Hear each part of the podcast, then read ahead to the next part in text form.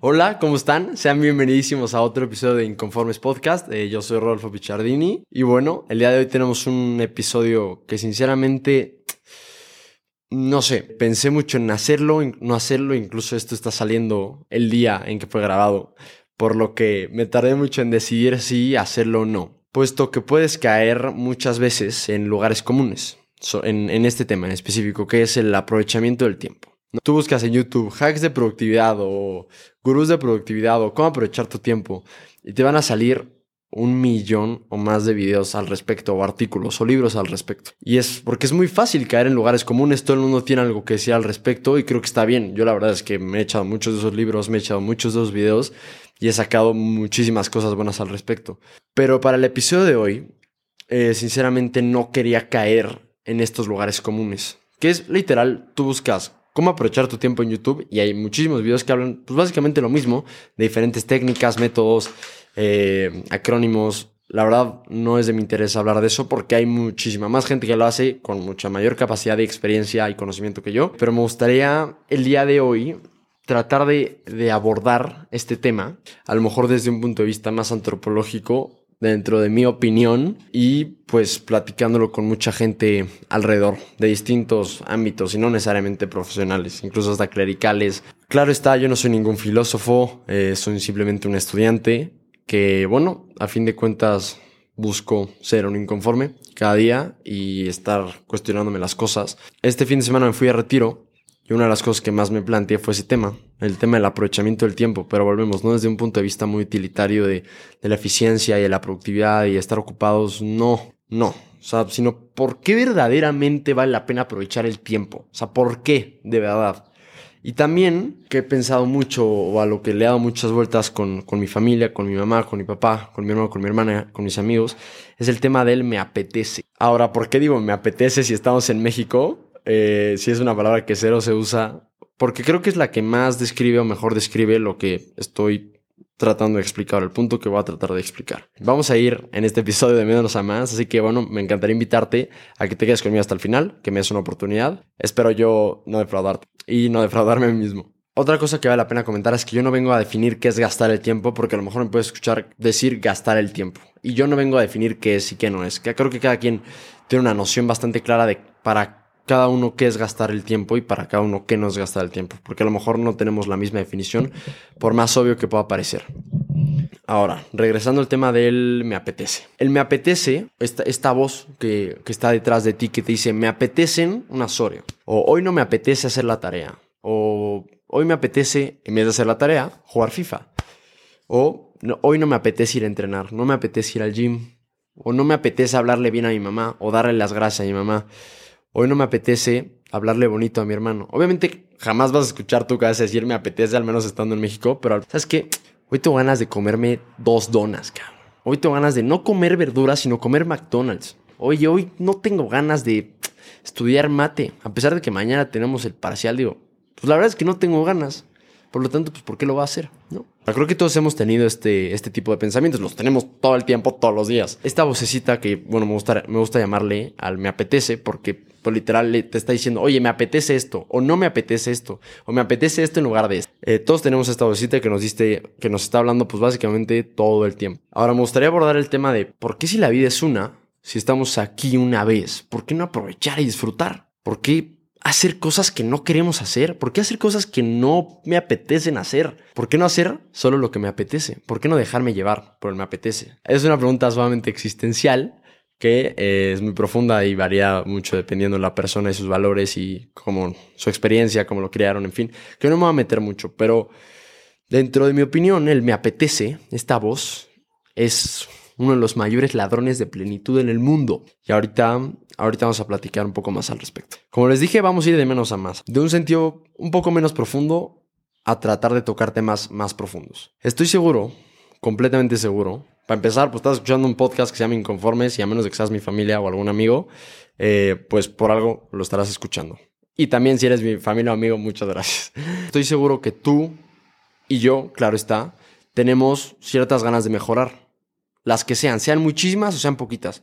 Tenemos ganas de mejorar en algo o en muchas cosas, en cualquier sentido y bajo cualquier motivación, bajo cualquier razón. puede que me sienta un poco subido de peso y no me sienta cómodo con mi cuerpo y quiera bajar estos kilos que, me, que siento de más, por las razones que sean, o porque le quiero tirar la onda a una niña, porque no me siento cómodo conmigo mismo, o porque no tengo confianza, por las razones que sean, o por el conjunto de razones que sean, quiero hacer eso.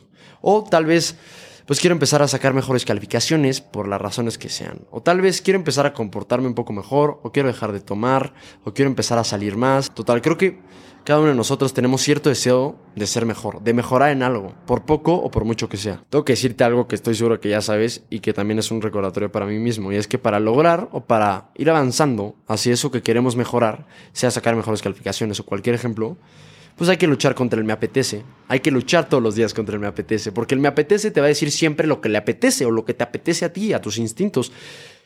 Si me siento un poco subido de peso y me apetece unas donitas, tengo ganas de unas donitas, como en mi casa hoy compraron donitas y me saqué como cuatro. Pues si quiero bajar un poco de peso, claro está, tengo que luchar contra el me apetece, porque el me apetece me dice, güey, quiero unas donitas. Y tú dices, bro, sí, o sea, sí quiero estas donitas, pero quiero más bajar de peso. O para mí vale más estar bien físicamente. Como dice mi nutrólogo, nada me sabe tan bien como verme bien. claro está, ya, ya hace algunos episodios hablamos de las metas. Y pues no es, no es el tema del episodio de hoy. Nada más creo que vale la pena hacer el punto. Hoy vamos a platicarnos en por qué. ¿Por qué vale la pena aprovechar el tiempo? ¿Por qué verdaderamente, fuera de cualquier razón superficial, vale la pena aprovechar el tiempo? La primera razón que me gustaría darte y darme es bastante sencilla y la verdad es que es sumamente obvia y que todos conocemos, pero pocas veces es suficiente. Y es entender perfectamente bien que nada que valga la pena es fácil. Y luchar contra el me apetece, carajo, no es nada fácil. Sentarte a estudiar dos horas cálculo no es fácil. Por más que mucha gente lo haga, por más que lo tengas que hacer, no lo hace fácil. O aguantarte, en vez de comerte unos pinches Oreo, comerte unos plátanos deshidratados o una manzana, no es fácil. Pararte una hora antes todos los días para poder hacer ejercicio no es fácil. Luchar contra el me apetece no es fácil. Por más que te digan que lo tienes que hacer y por más que lo tengas que hacer, no es fácil. Y es ahí cuando decimos, güey, ¿por qué no es más fácil? ¿Por qué no todo es más fácil? ¿Por qué no es más fácil estudiar? Típico comentario de ¿por qué no las verduras supieran como saben los dulces? Pues sí, ¿por qué no sería todo más fácil? Pero bueno, estoy seguro de que ya sabes que si fuera fácil, pues qué chiste tendría, a fin de cuentas, ¿no? Ese deseo que tienes en ti de ser mejor, de ir progresando cada día con día, de tener ideales más allá de los que tienes puestos, de ser más de lo que eres en este momento, ese deseo sería sumamente vago y carecería de importancia si fuera fácil. Les voy a poner un ejemplo que he vivido en repetidas ocasiones y que estoy seguro de que gente que va a estar escuchando esto ha vivido en múltiples ocasiones. Y es, mañana tengo examen de cálculo. Y no he estudiado y la verdad es que a lo largo del semestre no he puesto casi nada de atención, pero sé bien que la maestra es medio barca, que se la vive leyendo en los exámenes y que va a tener oportunidad de copiar. Entonces llego al examen, copio y como copié me va bastante bien. Saco, yo qué sé, 9-3. Alguien me felicita, me dice, güey, no mames, no metes en cálculo, estás cañón. Y yo le digo, sí, que güey, es que soy una bala, no es que. O pues no le digo nada porque a fin de cuentas sabes bien dentro que no sientes nada. No sientes nada de orgullo porque sabes perfectamente bien que ese esfuerzo no es tuyo. Ahora, si sientes orgullo por haber copiado, digo, ese ya es otro problema.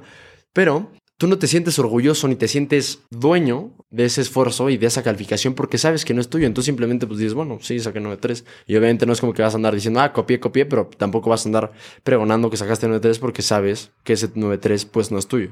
Ahora, mismo examen de cálculo. Le dedicas dos buenas horas. Llegas al examen, lo haces, no copias. Literal, usas las herramientas que estudiaste las dos horas al día anterior y ¿qué sacas? Sacas 7.5 pues nadie te felicita ni te dice, oye, qué gran calificación, porque bueno, 7-5, pues X, ¿sabes? No es un 9-3 como el otro. Nadie te felicita. Sin embargo, estás orgulloso. Sientes una pizca de orgullo porque saber ese 7-5, pues es 7-5, sí, pero es mío, es mi 7-5. Y por más que nadie te felicite, y por más que no lo quieras aceptar, porque entre comillas puede sonar mediocre, vas a estar tantito orgulloso de ese 7-5 porque sabes que es tuyo.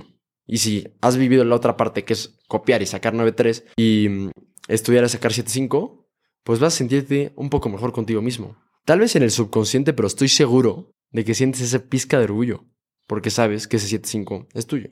Ahora, ese sentimiento de pequeño orgullo, de pequeña plenitud, entre comillas, aunque sea solo para este aspecto y momento y situación de tu vida en el que terminaste el examen y te lo dio la MIS, hizo que valiera la pena el esfuerzo de las dos horas.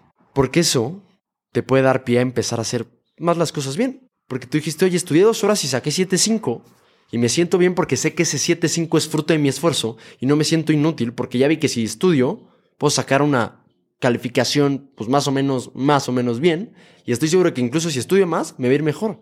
Pero ya me di cuenta de que soy capaz porque me senté dos horas de estudiar y obtuve un resultado que es mío, es fruto de mi esfuerzo. Eso vale y no como el 9.3 que no es mío, que no vale nada. Ya viste de que a pesar de que te apetecía jugar FIFA ese día, te pusiste a estudiar y sí sacaste 7.5, pero volvemos, es 7.5, es tuyo. Por lo que ahora decís, a ver, ¿qué pasaría si le dedico 20 minutos al día o 15 minutos al día a repasar lo que vi en la clase? ¿No? Todos los días que tenga clase de cálculo, que a lo mejor son dos o tres veces a la semana, a sentar 15 minutos llegando a mi casa a entender lo que me, lo que me explicaron hoy. Se acerca el examen, pasa mes y medio, otro parcial, y llegas a tu casa en la tarde del día antes y dices, en la madre, tengo que estudiar cálculo. Pero dices, bueno, a lo mejor como ya repasé, pues ya no tengo que, que estudiar tanto. Y te das cuenta que no tienes que estudiar mucho porque has estado repasando todos los días, por lo tanto, pues sabes bastante bien. Entonces solo decides invertir otros 15 minutos, como llevas haciendo en un mes y medio cada día que tienes clase, a estudiar para el examen parcial de cálculo el día de mañana. Llegas al examen, al otro parcial, y sacas un 9.3. Pero ese 9.3 es tuyo es fruto de tu esfuerzo. Y te das cuenta que puedes sacar una muy buena calificación, incluso sin tanto esfuerzo como pensabas que tenías que hacer. Como veías al matado, decías que no, este güey estudia todos los días, cabrón. Yo no quiero ese pedo, yo no quiero. Pero te das cuenta que a lo mejor estudiando 15 minutos después de cada clase, eres capaz de entender y de sacar un 9-3. Y entonces sí, la gente te empieza a felicitar. Y dice, güey, qué chingón sacaste 9.3. Igual que como en el examen que copiaste. La diferencia es que tú dominas perfectamente bien que ese 9.3 es tuyo. Por lo tanto, lo abrazas y dices, sí, a huevo. A huevo. Está chingón. Saqué 9.3. Soy una pistola. Sí puedo. ¿Sabes? Y sientes este orgullo y te engrandeces. Y realmente dices, cabrón, Rodolfo, sí puedes sacar un 9.3 en cálculo. Sí puedes. Y sin tanto esfuerzo como pensé. Y si me costó muchísimo, pues qué mejor, porque ya me di cuenta que soy capaz de hacer el esfuerzo y de en vez de llegar todos los días a aprenderle al FIFA, llego todos los días a aprender mi iPad o a aprender mi cuaderno, aprender mi cuaderno, abrir mi cuaderno y repasar lo que vi en clase. Y eso, haciéndolo varias veces, me di cuenta que me hace sacar un 9.3, un 9.3 mío. Entonces volvemos, te creces, te sientes bien, te sientes bien contigo mismo. Tu autoestima crece porque te das cuenta de lo que eres, te das cuenta de lo que eres capaz. A lo mejor no estás cambiando el mundo, pero ya viste que eres capaz de sacar un 9-3 en cálculo. Y el límite lo pones tú. Si empiezas a hacer pequeñas acciones, si empiezo a hacer pequeñas acciones que vayan fortaleciendo mi voluntad y me vayan demostrando lo que soy capaz de hacer, ¿hasta dónde puedo llegar? Esa respuesta solo la tengo yo, solo la tienes tú.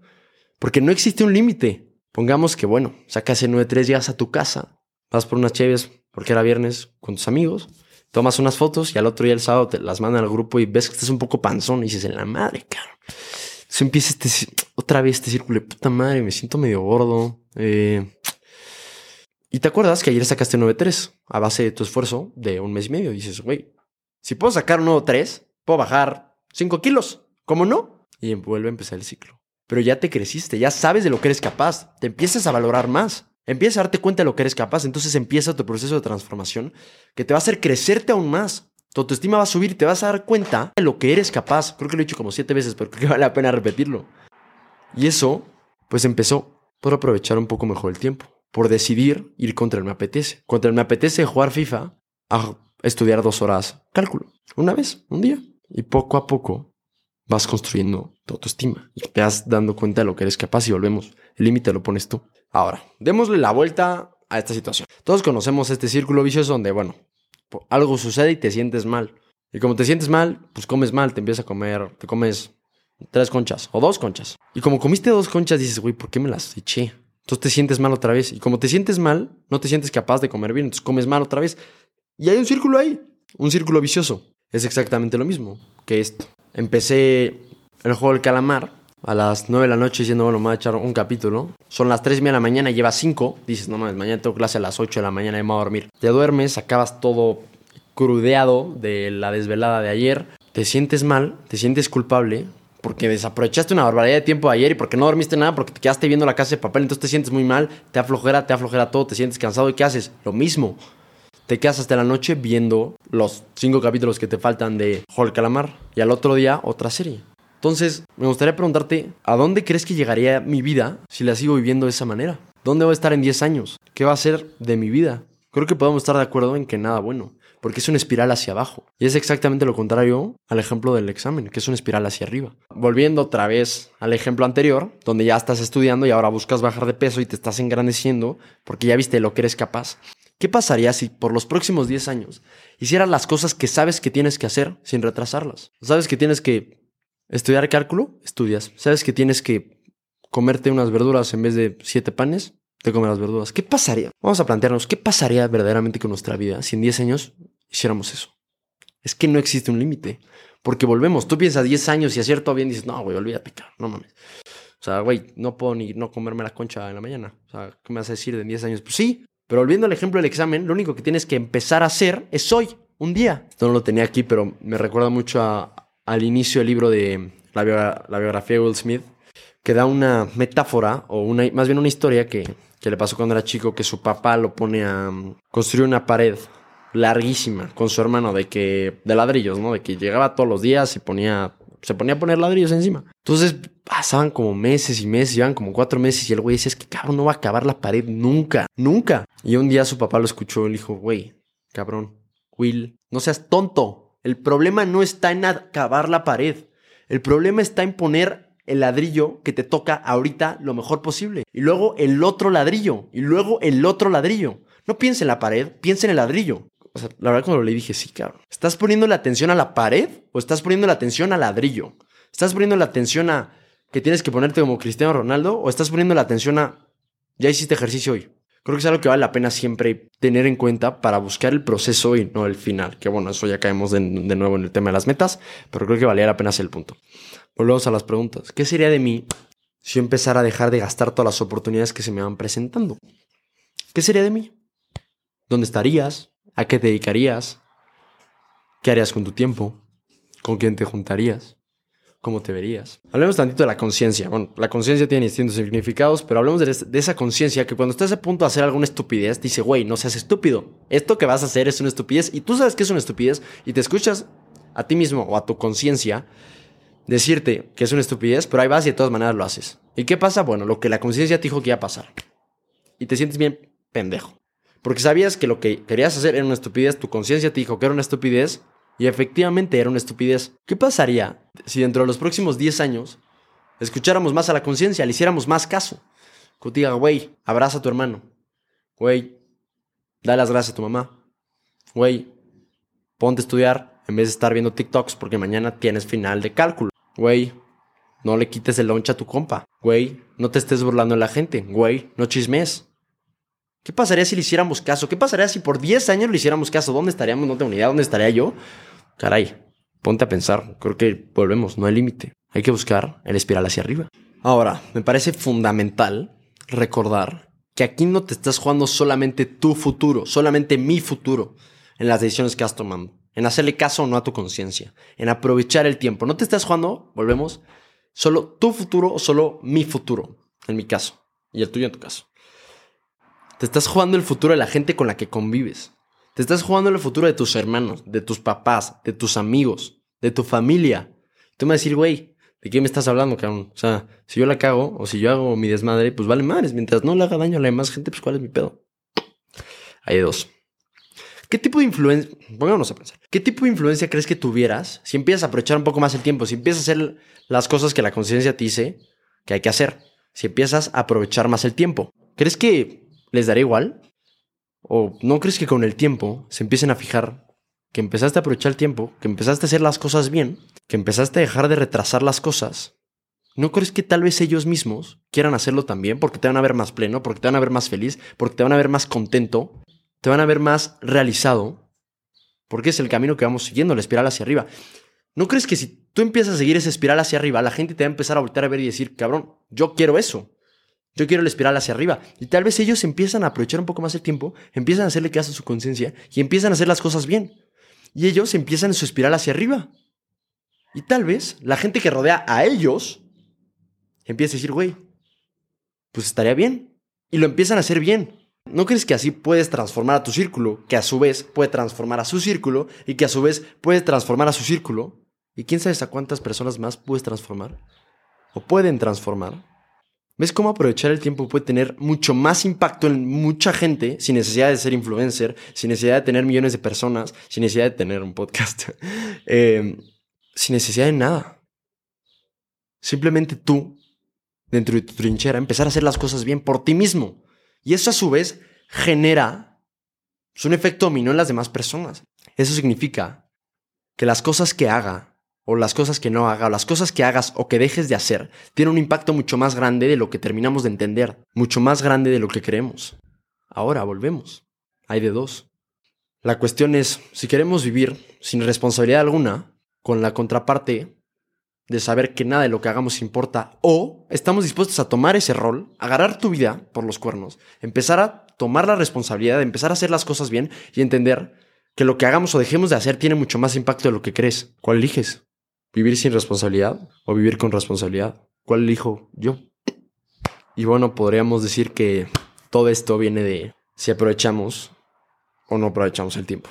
Me gustaría dejarlo aquí, sinceramente es un tema que me, no sé, me saca mucho, puesto que es muy fácil volvernos a sacar en los lugares comunes de sí, aprovecha el tiempo y mantente ocupado y no veas Netflix siempre y no estés en Instagram, o sea, sí, pero ¿por qué? ¿Por qué? Y es un tema que traté de abordar el día de hoy con lo que traigo en la cabeza. La verdad fue una reflexión interna bastante interesante. Espero que haya podido generar algo también en ti. Sobre todo empezar a ver el aprovechamiento del tiempo no desde un punto de vista utilitario, sino tal vez desde un punto de vista de pues, qué quiero para mí, qué quiero para los demás. Muchísimas gracias por estar por acá. Me encantaría saber qué opinaste del podcast, si te gustó, si neta no te gustó, si estás de acuerdo, si no estás de acuerdo. La verdad me encantaría saber. Eh, que sepas que estoy en Instagram como arroba Rodolfo Pichardini, con dos os. En Twitter como arroba Y nada, mis queridos inconformes, muchísimas gracias por estar por acá. Les mando un abrazo gigante. YouTube, Spotify, iTunes, déjenme una review. Me encantaría saber lo que piensan, volvemos y me ayudarían a llegar a más gente. También, otra cosa que me gustaría pedirles es que si algo te hizo clic en la cabeza, o crees que vale la pena ser reflexionado, o crees que vale la pena ser compartido, por favor se lo mandes a alguien que volvemos. No sabemos hasta qué punto podemos tener un impacto en la gente, ¿no? Así que nada, yo soy Rolf Pichardini, muchísimas gracias por escuchar y nos vemos